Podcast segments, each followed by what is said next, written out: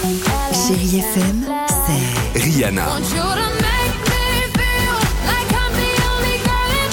des souvenirs,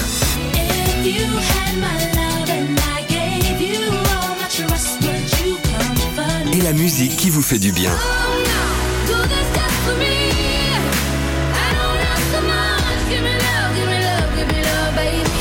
c'est ça Chérie FM. Feel good music. Et nous allons retrouver Audrey Gibaud. Bonjour Audrey. Bonjour Stéphane, bonjour à tous. Pas mal de soleil au programme aujourd'hui dans le ciel. Oui, il va faire beau sur la plupart des régions avec quelques nuages encore sur la moitié nord, mais quand même de belles éclaircies prévues. Sur la moitié sud du soleil, quelques averses parfois orageuses quand même pourraient résister dans le Grand Est. Les températures aujourd'hui, 15 degrés à Colmar, il fera 17 à Paris, 17 degrés aussi à Mans, 20 à Montpellier jusqu'à 22 prévus à Bayonne. La mise en garde de la Russie, le ministre russe des Affaires étrangères parle d'un risque réel de troisième guerre mondiale, une menace qui fait monter d'un cran les tensions entre la Russie et l'Occident. Une quarantaine de pays se réunissent aujourd'hui en Allemagne autour des États-Unis pour évoquer de nouvelles livraisons d'armes à l'Ukraine. Sur place, la bataille de Mariupol continue. L'usine Azovstal résiste toujours. 100 000 civils seraient encore bloqués sur place.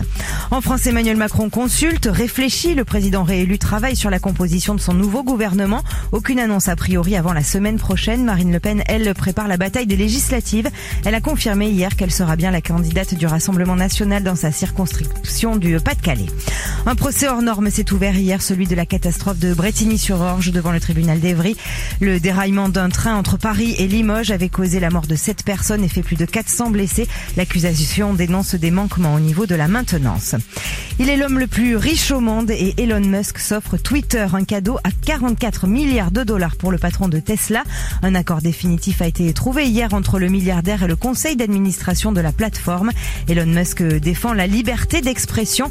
Les règles pourraient donc changer sur Twitter avec peut-être la fin de certaines restrictions. C'était l'événement hier soir à Lille. Chérie FM vous a offert un concert super privé avec Calogero. 500 auditeurs privilégiés ont assisté au show de l'artiste qui signe son retour sur scène près de trois ans après le succès de sa dernière tournée. La scène, un moment toujours particulier pour Calo. Il y a toujours ce mystère de se dire est-ce que les gens vont aimer ou pas? Il n'y a pas de science exacte. La scène donne une seconde vie aux chansons. C'est toujours le public qui décide. La scène, je crois que c'est ce qui fait l'histoire d'amour entre le public et le chanteur. Et pas les disques, pas les chansons. Des propos recueillis par euh, Franck de Flandre à la rédaction de Chéri FM Lille.